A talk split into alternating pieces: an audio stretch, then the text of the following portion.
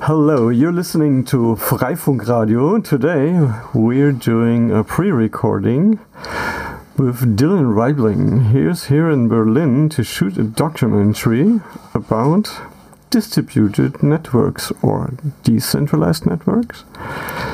Mm, He's nodding at, at us. We, you won't hear him nodding. yeah, yeah. No, sorry. It's it's it's a documentary habit because I never want to hear my voice on the track, so I always nod in agreement with everybody. Yeah, yeah. But you're, you're now in an interview situation where I'm going to interview you as a revenge from you interviewing me for a long time yesterday. so, yeah. So, Dylan, um, of course, it's our Freifunk broadcast, um, podcast that we do. We usually do live broadcast. Um, it's number 105 when we broadcast it. It's going to be broadcasted in December because we did a live broadcast today. So, but no, yeah. Without any further ado, let's let's talk about the work that you are both doing at the moment.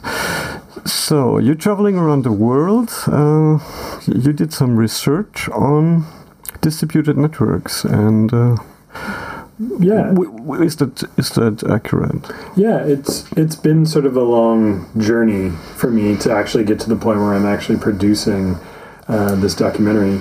Uh, it started off, uh, if you can believe it, back in 2017.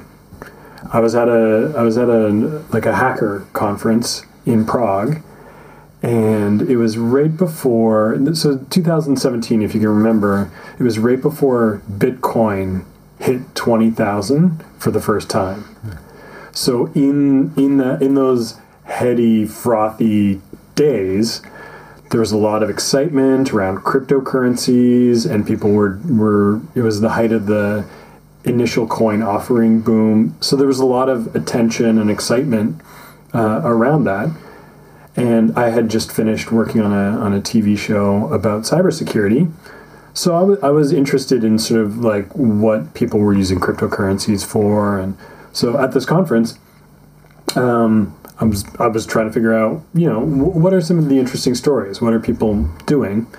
And someone pulled me aside at the conference and said, "Listen, I know the cryptocurrency story is really interesting." but that's not the real story. That's not the that's not the the impact, uh, or th- that's not the technology that's going to impact the future. It's going to be the decentralized web. I was like, okay, so this sounds interesting, and this is back in 2017. I went to the web and started doing research, and there was nothing. There was nothing out there about decentralization. Um, maybe there was a little bit about mesh networks, and I had known a little bit about net mesh networks um, from the TV show that I worked on, but very little about the decentralized web. May I ask what was the name of the TV show that you did?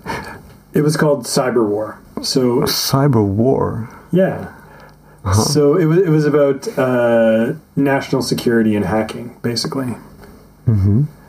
So I did an episode about Stuxnet, which was the um, the worm created by the the Americans and the, the Israelis to attack Iranian nuclear centrifuges. I did an episode on sort of vulnerabilities in the Internet of Things and botnets. So I did a series of like you know the intersection between uh, hacking and geopolitics, basically. I noticed that you're using the words decentralization, and yeah, you're, you're more likely to use the word decentralization rather than distributed. Uh, but mesh, net, mesh networks, in the in the strictest sense, if you if you want it, then um, then it's actually a distributed network. But you're you're looking like um, you're interested in the social aspects uh, that from centralized hierarchical structures, people are trying to, to get away uh, with regards to money, like if, if we don't uh, see Bitcoin as a Ponzi scheme, like some people do. Um, and other people are, are looking for, for privacy. And these are probably the aspects that you're looking for also in your film, right? Yeah. Could you elaborate a little bit on that? Yeah, I mean, the thing that's interesting to me is um, I mean, there's lots of new, interesting technology out there. For me, and I think for broader audiences, like I like I know um, the people uh, like at c-base or in hacker spaces and stuff, they're really interested in, in, the nuts and bolts of how things work. But I think um, I think a lot of people, like broader audiences, people who don't consider themselves technical, um, are also impacted by technologies. And so, sort of the thesis of my film is, you know, um, with the introduction of new technologies, what are the social, political, cultural, economic, you know, ramifications of of uh, of new technologies? And so, I'm I'm hoping over the course of the film to find these stories where where new technologies reveal their impact on the world in a way that's like tangible and, and not just necessarily abstract. You know, there's lots of really good, strong technical work with a lot of amazing potential. Um, but finding, you know, where the rubber meets the road, you know, like where where where the where the thing comes into being in the real world is tricky. Where is the actual impact in in the world? You wanna you wanna be on on that touching point. Mm-hmm. Yeah. So you you expect that like decentralization or which is not the same like uh, dis- distributed uh, communication systems or systems are going to be disruptive in in the future politically for the society is it, this something you expect um, it, that's actually a really open question for me because a lot of people are putting a lot of time, effort, and brain power towards solving some of these problems, especially in the decentralized world. But like whether whether whether they can overcome the forces of capitalism is another question. Re- really, like that's the that's the thing that I've found out. Like or I run into is that you know centralized corporations like scale up really well, uh, and monopolies make a lot of money. Decentralized or distributed models, it's a lot more difficult to make money, and I don't want to. I don't. I don't think that's where their value is or where their worth is, but it's just really hard for like a distributed network um, to to to compete on, on the same level as like a like a money making centralized network. It, it, it, and, and and how that seems to in all the people that I've been talking to, all the research I've been doing, people have a really difficult time sustaining distributed networks.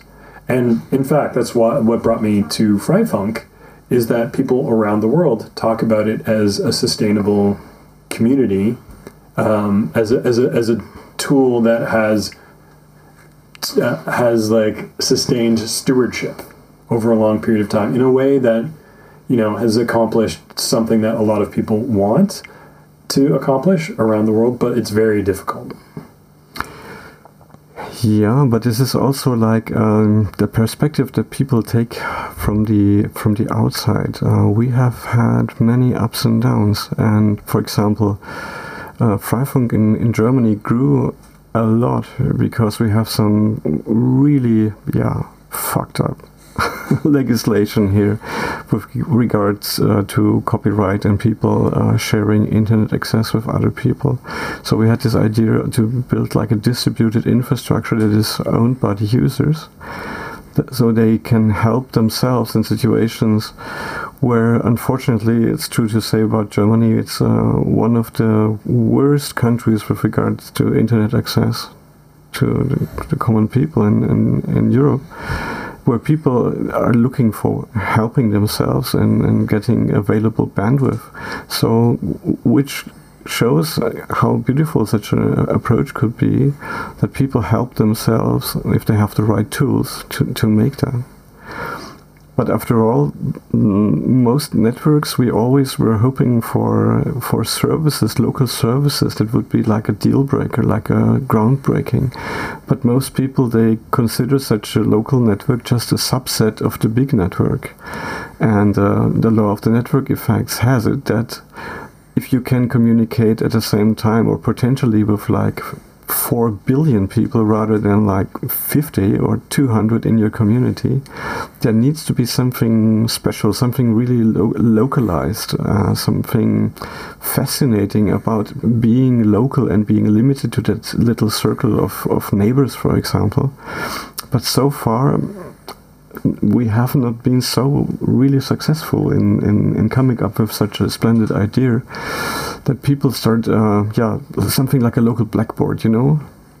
But if you you can do it also the other way around from the internet, you can just limit it to a certain geolocation and only show it to users in a certain area. So you can still do it top down uh, from yeah by by making an artificial limit, not, not by the limitation of the network itself. Yeah, and um, maybe uh, it's uh, it's different uh, that uh, every few years the, the users of uh, of Freifunk or the, the people who make Freifunk change. You have all the ups and downs of community projects. Uh, people are coming, people are going, and so on. So Freifunk as of now is not the same as Freifunk was five years ago or ten years ago. So it's um, always uh, totally different. But um, it's it's good to hear that uh, others see Freifunk as, as uh, a big picture somehow, as, as uh, that uh, we can we we can show others that, that it's it's still working as a community, and we we also have a lot of members in our communities that are here for 10 years 20 years now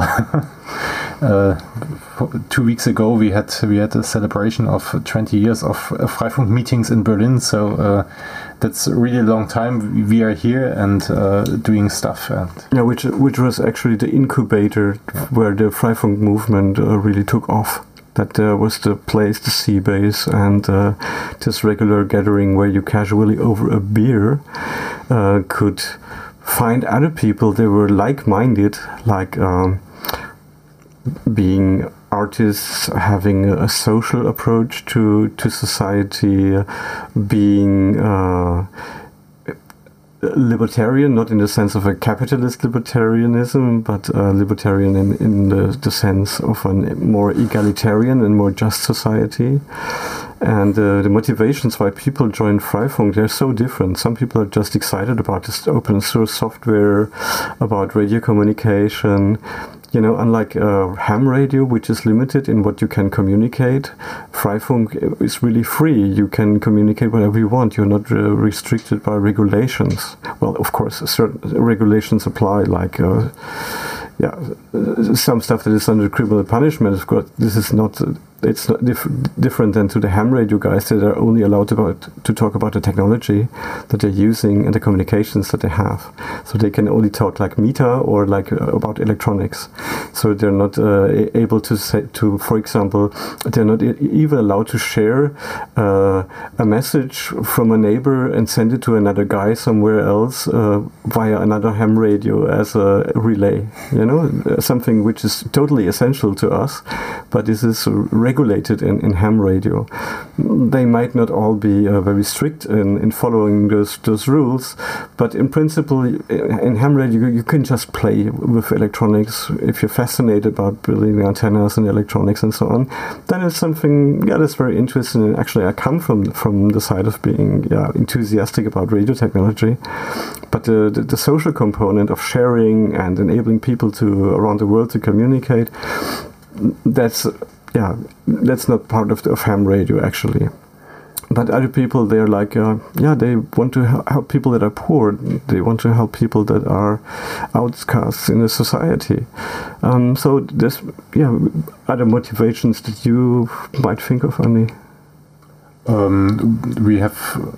Uh, I, I, think of Bluse, for example, who, who uh, has a network over uh, his villages nearby. There, there are a group of three or four villages, and uh, they they have uh, some uh, information boards, for example, in their village, and using it, and uh, they they really play around with uh, with all that technology they they can use and. Uh, it's it's really interesting what they do there, but uh, this is uh, some other kind of community we don't have in Berlin. it's the community of some villages that they are very strong in family and so on and doing stuff together. And, but they, they use the technology, and Blusa is also active yeah. in developing the technology further. They used this DIY technology and in order to to help themselves uh, in an area that is uh, yeah not really connected. It's only yeah recently that they can hope that they can get fiber there. So. But, but now they have their own fiber in the, in the village. so the, yeah. I'm, I mean, so there's a couple things that you guys were talking about that I think are really interesting um, about um, peer-to-peer networks rather than the internet, and I feel like there is I mean, I think every generation is different, and I think some, I think there is going to be room for like younger people who are interested in more. I don't. I don't want to say curated, but a, a more more exclusive. I mean, some people talk about the cozy web, like the like the small niche communities where they know everybody, and there's there's more there's more of a, like a social understanding for talking freely amongst themselves about you know inside jokes and and and and stuff like that has like a standard across their community, like an inside group, and and like and increasingly like teens have uh, anonymous burner Instagram accounts, right? Where you know like Finsta accounts where where no one knows who they are and they run it for a couple months and then they they burn it down and they start over again, and and I think some aspects like that of of how we connect with each other. You know, like it's. I think the internet that we have is not always going to be the internet that people want. And someone early on in my research process was, was telling me, he was like, what do we want? Like, people think we want the internet as it is right now, but sometimes what we just want is connectivity. And that can be peer to peer. You know, that could be in small groups, that could be in cozy, niche, like distributed communities rather than decentralized communities. Like I think I think there's a lot of different kinds of internet that we can have and different kinds of connectivity that we can have. Yeah, yeah. There's this this just um, it's also about a certain um, quote unquote mentality. Like uh, most people are like, uh, shut up and take my money and uh, deliver me a service. I want to pay for it. And of course, um, this approach fails if you're living in a, in a, in an area where it's not economically feasible or attractive for a corporation uh, to give you internet access. So if you're living at a long tail of economics, then helping yourself is a necessity. So you have to do that. And then it's great that you can find some tools and then you can you show you see some examples and uh, you can set up that network or you set it up for other people I, I was really really amazed when I came to South Africa and uh, came to the to the Cape to the Southern Cape and uh, I was in a township, and uh, a guy that I met, Antoine van Gelder, uh, he had set up a Freifunk network using the Freifunk boxes that we had hacked here in, in Berlin. He was using Sven Ola's Freifunk firmware on a Linksys WRT54G, so they were distributed in that township and this was like yeah traveling so far and then then seeing that these ideas that we have been working on uh, actually have an impact on, on real people's lives. That was really cool. So i thought hey i should make a documentary travel around the world and find such locations and film them and, and see what people do with it and you're actually doing that right now I mean, it, it's tough because the world is so big and there's so there's so much. Yeah, it's like you can just even feel with that just story right there. It's like that's a huge change for a community, and, and it's a it's a great example. But like, and there are examples like this all over the world. So, I, I, I you should do some research and sort of find out or tell me like what what are all the tendrils that where has Freifunk found itself around the world? Well, this is this is um, this is like a moving target, you know. Uh, those networks they might appear and they might go down or they might thrive. And also the Freifunk movement, I guess it's also what has inspired uh, the Fon network.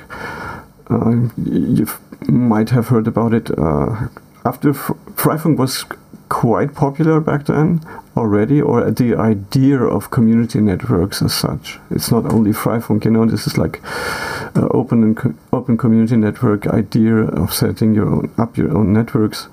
It's something that other people have been doing in the United States. There was the Champaign or Urbana network, which is like uh, dates back like more, almost 20 years ago. It was also like uh, pretty much at the beginning of it and uh, Drahtlos Ost, the people in, in uh, hackers in Amsterdam that did the same thing, like the people here in Berlin at back then. But these these networks they inspire people to do other things, to try to make a business model out of it, which was the case of Fon. Fon had this idea instead of becoming a person running Freifunk and using Freifunk for yourself and using other people's Freifunk, they wanted to commercialize that. So when you you could buy a cheap router from them, and uh, with the Fon firmware inside, and then you were a Fonero, and as a Fonero you could use the hotspots of other Fonero users. But if you were not a part of the Fonero system, then you had to pay for it, and the people running those Fonero hotspots they would actually get a, a share of the revenue that the Fon would make with it.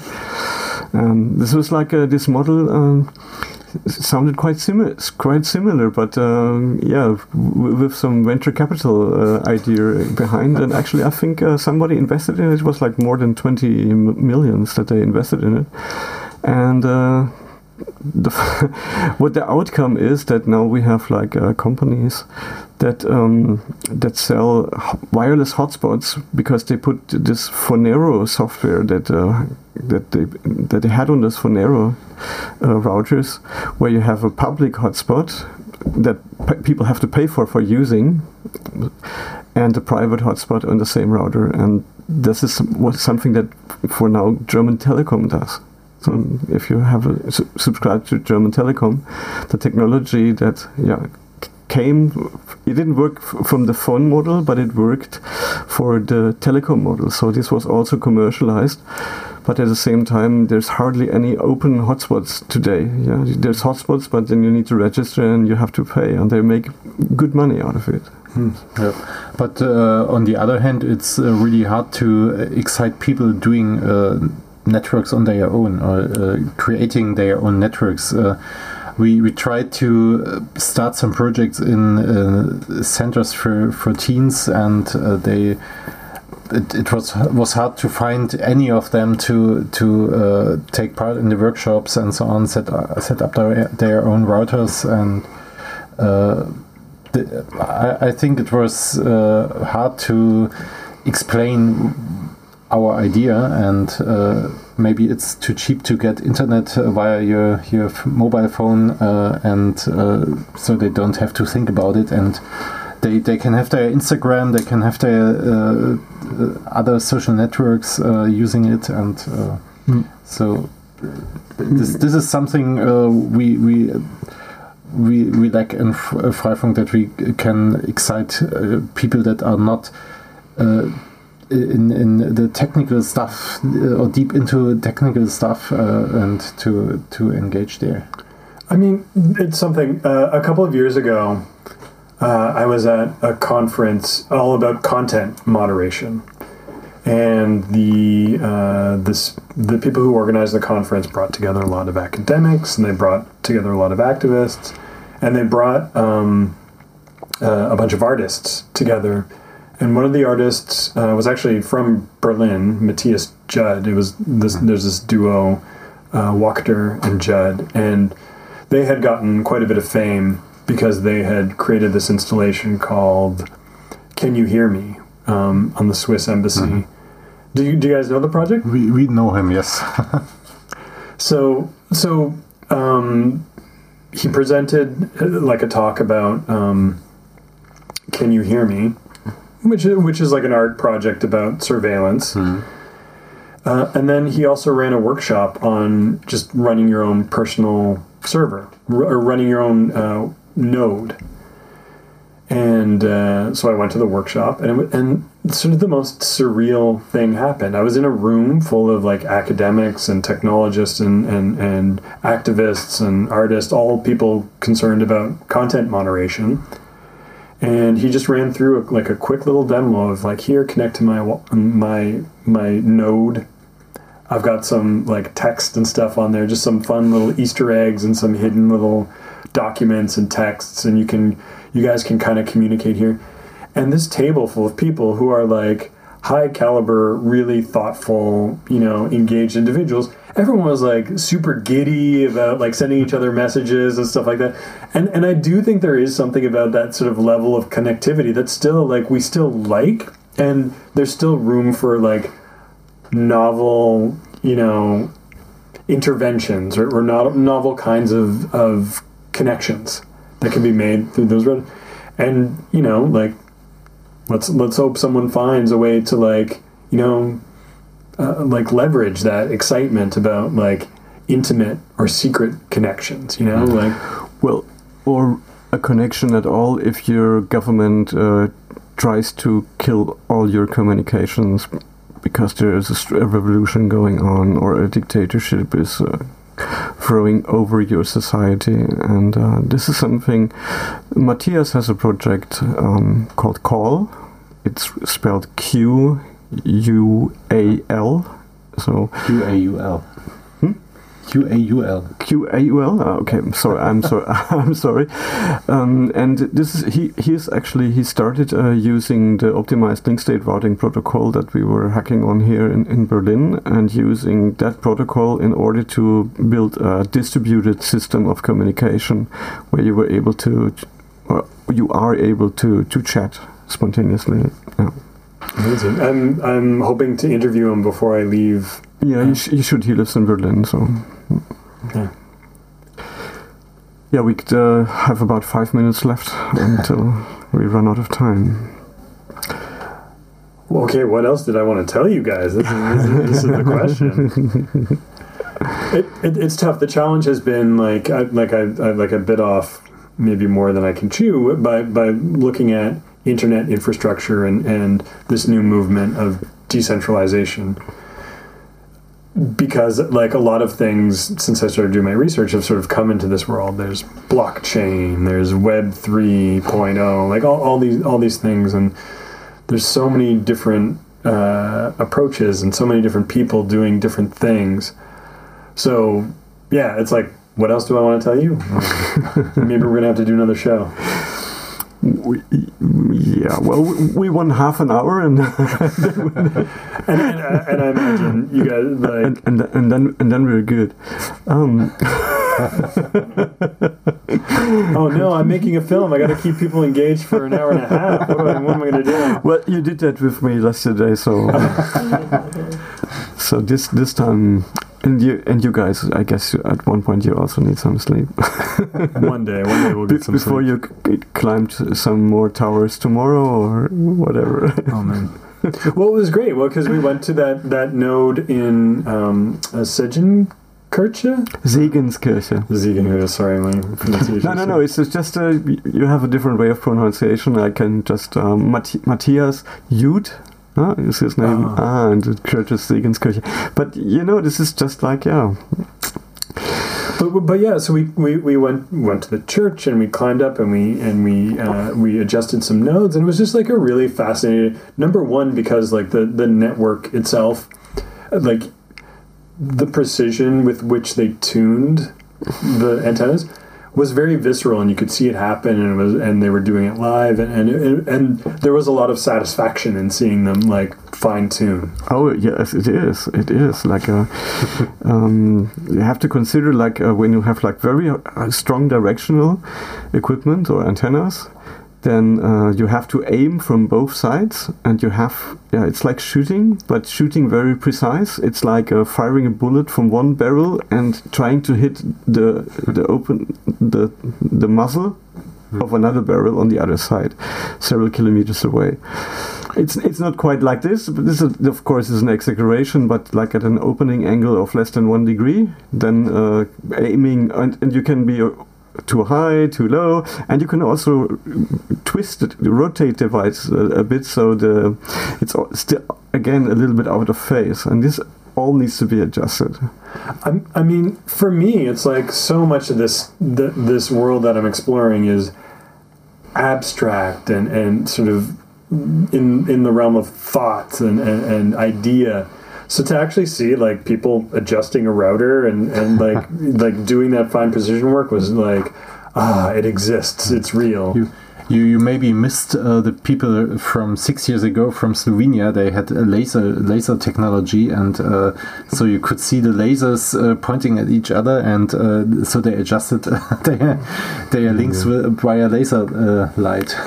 Yeah, and then then you have to take uh, into account that when the temperature changes, your adjustment of your light beam changes. So you need some electronics that automatically recorrects the link. Uh, So now you're telling me I got to go to Slovenia now. all right, all right. I'll see if my budget holds up. yeah, well, yeah, a, com- a community approach to networking technology. Yes. Yeah. Yeah.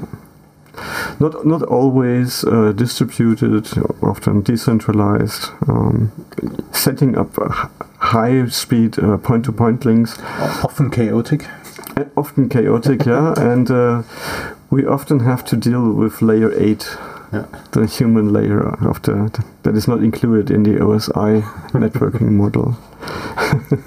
It's the full stack. The full the, stack. the full stack until to the yeah to the person sitting on the chair. Okay, so we are done with our show for December. Yeah, it's awesome that we could have you here on our Yeah. show. Oh, thank you guys for having me. I mean, I took up so much of your time yesterday. It's the only thing I could do, and, and It's all fine, Yeah. all fine. it's going to be great. I, I really enjoyed our conversation uh, for my film and this one too. Likewise. Okay, so thank you, and we're here in the next year. Yeah, yeah, yeah. The next show that you listen to will be, hopefully listen to, will be in January. All right then. Bye. Bye bye. See ya. Thanks for tuning in.